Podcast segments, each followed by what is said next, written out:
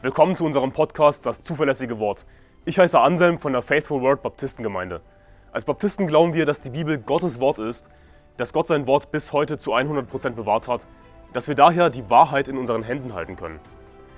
Wir wollen in diesem Podcast biblische Lehren einfach verständlich in kurzen Episoden erläutern, Irrlehren anhand der Bibel aufzeigen und aktuelle Ereignisse im Licht der Bibel bewerten.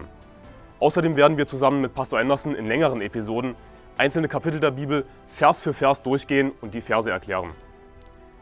Wir wollen mit diesem Podcast das nach Deutschland zurückbringen, was es verloren hat, und zwar biblisches Christentum.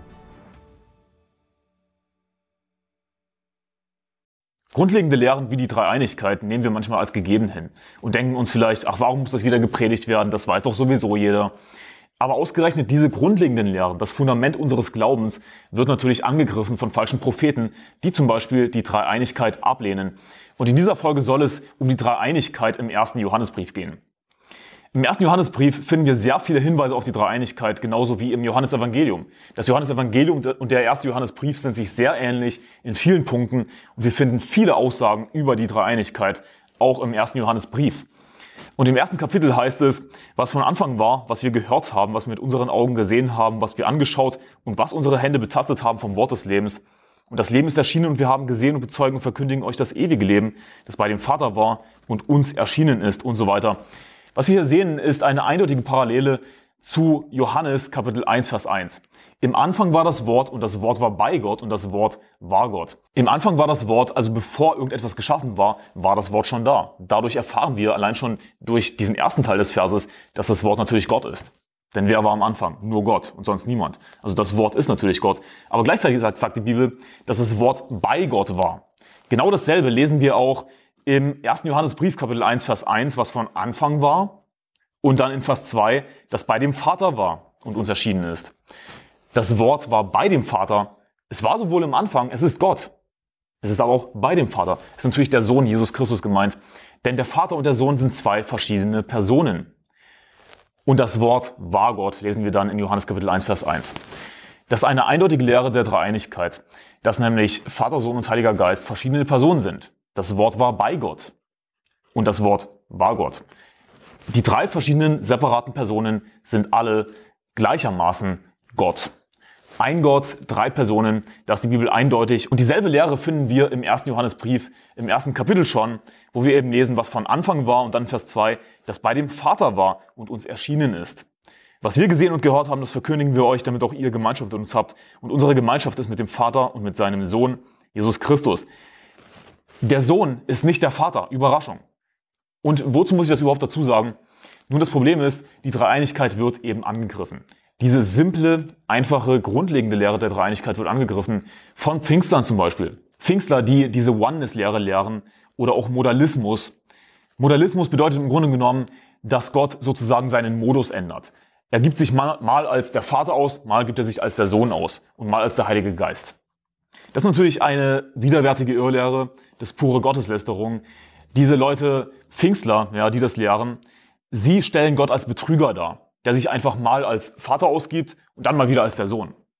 Sie glauben an einen falschen, an einen Betrügergott. Das ist nicht der Gott der Bibel. Sie sind nicht gerettet. Und du denkst im Modalismus, was für eine exotische Irrlehre. Aber hier ist das Ding, das ist eine typisch pfingstlerische Irrlehre. Pfingstler lehnen die Dreieinigkeit ab. Sie lehnen die Trinität ab. Sie sind nicht gerettet. Natürlich gibt es hier und da Ausnahmen sicherlich, aber das ist eine typisch pfingstlerische Lehre dass sie eben die Dreieinigkeit ablehnen und sagen, dass Gott einfach eine Person ist. Ja, Gott ist ein Gott, aber er ist drei Personen laut der Bibel. Was von Anfang war, was wir gehört haben, was wir mit unseren Augen gesehen haben, was unsere Hände angeschaut, was wir angeschaut und was unsere Hände betastet haben vor Wort des Lebens.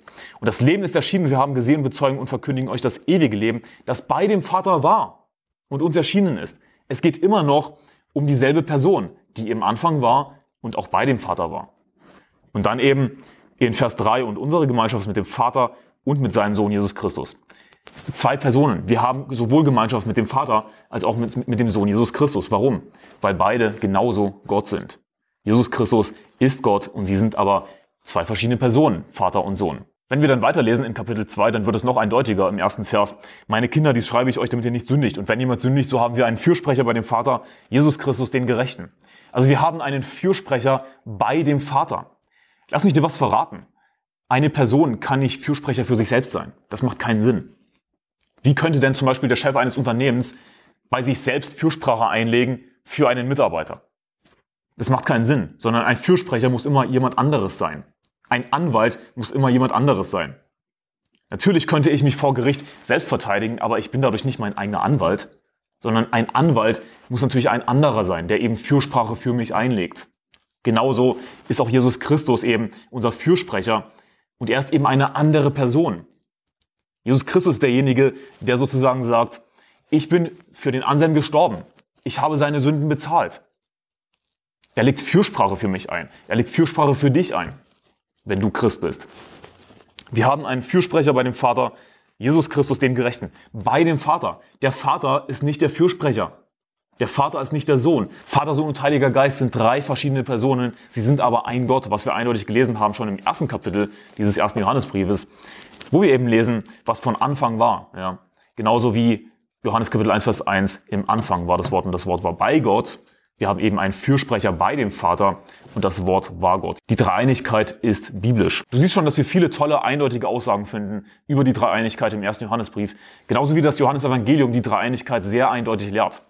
Auch im dritten Kapitel vom ersten Johannesbrief lesen wir in Vers 24 und daran erkennen wir, dass er an uns bleibt an dem Geist, den er uns gegeben hat. Woran erkennen wir, dass er an uns bleibt, dass wir Gemeinschaft mit Jesus Christus haben? Das ist, was damit gemeint ist. Woran erkennen wir, dass wir Gemeinschaft mit Jesus Christus und mit dem Vater haben? Denn wenn wir Gemeinschaft mit Jesus haben, haben wir Gemeinschaft mit dem Vater, weil beide Gott sind. Woran erkennen wir das?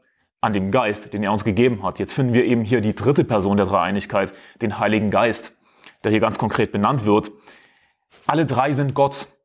Deswegen geht das eben miteinander einher. Habe ich Gemeinschaft mit dem Heiligen Geist, also wandle ich im Geist, habe ich Gemeinschaft mit Jesus Christus, habe ich Gemeinschaft mit dem Vater. Warum? Weil sie Gott sind. Noch eindeutiger wird es im vierten Kapitel, wo es nämlich heißt in Vers 9, darin ist die Liebe Gottes zu uns geoffenbart worden, dass Gott seinen eingeborenen Sohn in die Welt gesandt hat, damit wir durch ihn leben sollen. Also Gott hat seinen eingeborenen Sohn in die Welt gesandt. Der Vater und der Sohn sind nicht dieselbe Person. Kein Modalismus, kein Oneness. Oneness und Modalismus sind Irrlehren, sie haben einen falschen Gott, sie haben nicht den Gott der Bibel. Der Gott der Bibel ist drei Personen. Der Vater hat den Sohn gesandt. Vers 10, daran besteht die Liebe nicht, dass wir Gott geliebt haben, sondern dass er uns geliebt hat und seinen Sohn gesandt hat als Sühnopfer für unsere Sünden. Also wieder, dass er eben seinen Sohn gesandt hat als Sühnopfer für unsere Sünden. Als Sühnopfer für unsere Sünden. Rate mal, wer am Kreuz gestorben ist. Jesus Christus. Der Sohn ist am Kreuz gestorben. Nicht der Vater ist am Kreuz gestorben. Das ist aber, was Modalismus lehrt dass der Vater am Kreuz gestorben ist. Das ist natürlich nicht, was sie sagen würden wahrscheinlich. Aber letzten Endes lehren sie das damit, mit dieser Schwachsinnslehre des Modalismus, dass der Vater und der Sohn eine Person sind. Okay, also ist der Vater am Kreuz gestorben? Hat sich der Vater selbst gesandt? Das ist dumm und das ist eine starke Verführung. Ja, und die Bibel spricht davon, dass Gott manchen Leuten eine starke Verführung senden wird, sodass sie der Lüge glauben. Gottlose, böse Menschen, die das Evangelium abgelehnt haben, Gott kann ihnen eine starke Verführung senden, sodass sie der Lüge glauben. Dass sie einfach noch mehr Schwachsinn glauben, dass sie sich einfach noch mehr reinreiten in den Mist und dass sie nie zur Erkenntnis der Wahrheit kommen können. Das ist, was die Bibel sagt. Und Modalismus ist ein perfektes Beispiel dafür. Grundsätzlich viele, wenn nicht die meisten dieser Irrlehrer, die die Dreieinigkeit ablehnen, unterliegen einer starken Verführung, weil es einfach eine derart dämliche Sache ist, die Dreieinigkeit abzulehnen. Das, was die Bibel eindeutig lehrt, Vater, Sohn und Heiliger Geist. Der Vater hat den Sohn gesandt. Sie sind nicht dieselbe Person. Aber der Sohn ist eben auch Gott. Der Vater ist Gott. Der Heilige Geist ist Gott. Aber sie sind nicht dieselbe Person, sondern es sind drei verschiedene Personen. Das ist nicht schwer zu verstehen. Die Dreieinigkeit ist einfach fertig. Ich habe dir gerade die Dreieinigkeit erklärt. Das ist, was du wissen musst.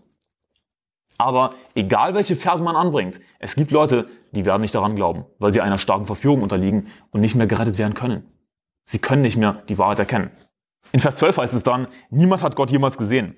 Und dieser und ähnliche Verse, die werden natürlich gern verdreht von Leuten, die sowohl die Dreieinigkeit ablehnen, als auch die Gottheit Jesu ablehnen, die dann eben sagen, siehst du, niemand, niemand hat Gott jemals gesehen. Wie kann Jesus Gott sein? Aber lass mich dir was verraten. Auch im Alten Testament lesen wir eben, dass niemand Gott sehen wird, ohne zu sterben, sinngemäß. Und gleichzeitig lesen wir aber auch im Alten Testament, dass zum Beispiel Mose mit dem Herrn von Angesicht zu Angesicht redete, wie ein Mann mit seinem Freund redet. Das, was die Bibel sagt. Wie also kann die Bibel diese zwei Aussagen machen? Und es geht um den Herrn, ja. Mose hat mit dem Herrn geredet, von Angesicht zu Angesicht, wie ein Mann mit seinem Freund redet. Mit dem Herrn ist natürlich Gott gemeint. Gleichzeitig finden wir die Aussage, dass eben niemand Gott sehen wird, ohne dass er stirbt. Nun, ganz einfach, die Lösung ist Jesus Christus. Das war eine alttestamentliche Erscheinung des Herrn Jesus Christus. Natürlich war der Name Jesus noch nicht bekannt, aber Jesus ist aufgetreten im Alten Testament mehrmals. Denn wenn jemand Gott gesehen hat, wenn jemand den Herrn gesehen hat, dann hat er Jesus Christus gesehen. Warum? Weil Jesus Christus Gott ist. Ganz einfach. Die Bibel sagt, im Neuen Testament lesen wir im Johannesevangelium, dass niemand Gott jemals gesehen hat. Aber der eingeborene Sohn, der in dem Schoß des Vaters ist, der hat Aufschluss über ihn gegeben. Also der eingeborene Sohn, der in dem Schoß des Vaters ist, also wieder, er ist in dem Schoß des Vaters, er ist nicht dieselbe Person, ist natürlich eine andere Person. Er hat Aufschluss über den Vater gegeben. Die einzige Möglichkeit, Gott zu sehen, ist also Jesus Christus zu sehen, den Sohn zu sehen. Weiter heißt es in Vers 14, und wir haben gesehen und bezeugen, dass der Vater den Sohn gesandt hat als Retter der Welt. Was für ein super eindeutiger Vers. Wir haben gesehen und bezeugen, dass der Vater den Sohn gesandt hat als Retter der Welt. Der Vater hat sich nicht selbst gesandt. Das ist aber, was diese Modalismus ihre Lehrer lehren. Dass der Vater sich selbst gesandt hat. Denn Vater und Sohn sind ja eine Person. das ist dumm. Das ist eine starke Verführung, der sie unterliegen. Ich meine, was soll das sonst sein? Wie kann man so einen Schwachsinn glauben? Aber leider lassen sich eben auch gute Leute hier und da reinziehen in falsche Lehren. Und deswegen mache ich dieses Video, diese grundlegenden Lehren wie die Dreieinigkeit, müssen gelehrt werden und müssen verteidigt werden. Nein, der Vater ist nicht der Sohn, sondern der Vater hat den Sohn gesandt als Retter der Welt. Weiter heißt es dann im fünften Kapitel. In jedem Kapitel finden wir Hinweise auf die Trinität. Im fünften Kapitel heißt es dann in Vers 6, und der Geist ist es, der Zeugnis gibt, weil der Geist die Wahrheit ist. Denn drei sind es, die Zeugnis ablegen im Himmel, der Vater, das Wort und der Heilige Geist. Und diese drei sind eins. Ein Gott, drei Personen, eindeutiger Bibelvers, 1. Johannes 5, Vers 7. Drei sind es, die Zeugnis ablegen im Himmel, der Vater, das Wort und der Heilige Geist und diese drei sind eins. Die Irrlehre des Modalismus macht aber Gott zu einem falschen Zeugen, weil sie nämlich lehren, dass Gott nur eine Person ist.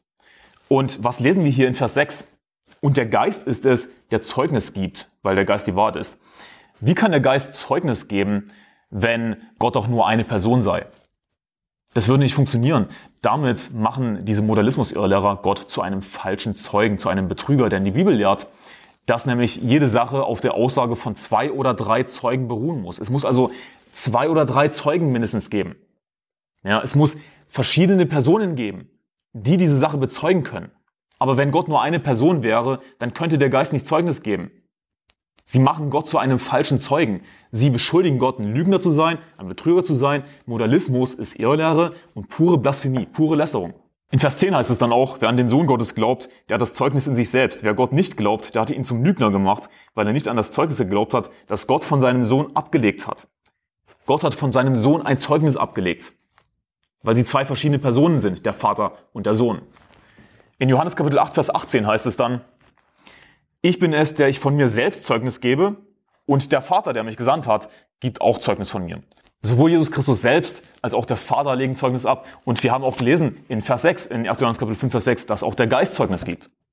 Drei sind es, die Zeugnis ablegen im Himmel. Und dadurch ist eben das Gebot erfüllt, dass jede Sache auf der Aussage von zwei oder drei Zeugen beruhen muss.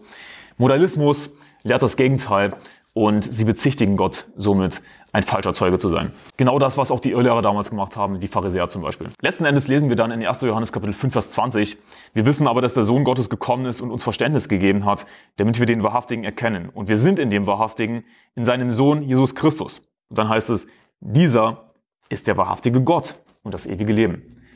Ich meine, was für ein unfassbar eindeutiger Vers, dass Jesus Christus Gott ist.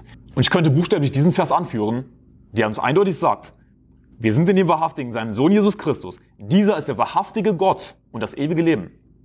Ich könnte das anführen. Es gibt trotzdem Leute, die glauben nicht daran, dass Jesus Christus Gott ist. Die glauben trotzdem nicht an die Dreieinigkeit. Sie lehnen es trotzdem ab, weil sie einer starken Verführung unterliegen. Dann heißt es in Vers 21, Kinder, hütet euch vor den Götzen. Amen. Und man könnte sich bei dem Vers denken, wo ist hier der Zusammenhang? Das scheint einfach auf den ersten Blick ein, ein Gebot zu sein, Kinder, hütet euch vor den Götzen, ohne Zusammenhang zu den vorherigen Versen. Aber es gibt einen sehr großen Zusammenhang, wenn wir hier über die Dreieinigkeit reden. Hütet euch vor den Götzen. Was heißt das im Zusammenhang? Hütet euch vor diesen falschen Pseudogöttern, die eben nicht drei Personen sind. Der Gott des Modalismus, der Gott der Oneness-Lehre, der Gott der Pfingstler ist ein falscher Gott, ist ein Götze und wir sollen uns hüten vor den Götzen. Wir sollen uns hüten vor falschen Göttern. Denn wenn du nicht an die Dreieinigkeit glaubst und wenn du nicht glaubst, dass Jesus Christus Gott ist, wenn du nicht glaubst, dass Vater, Sohn, Heiliger Geist verschiedene Personen sind, dann bist du nicht gerettet. Dann glaubst du an einen Götzen, an einen Gott, den du selbst erschaffen hast und nicht an den Gott der Bibel, an den lebendigen Gott. Ich hoffe, diese Folge hat dir geholfen. Gottes Segen. Bis zum nächsten Mal.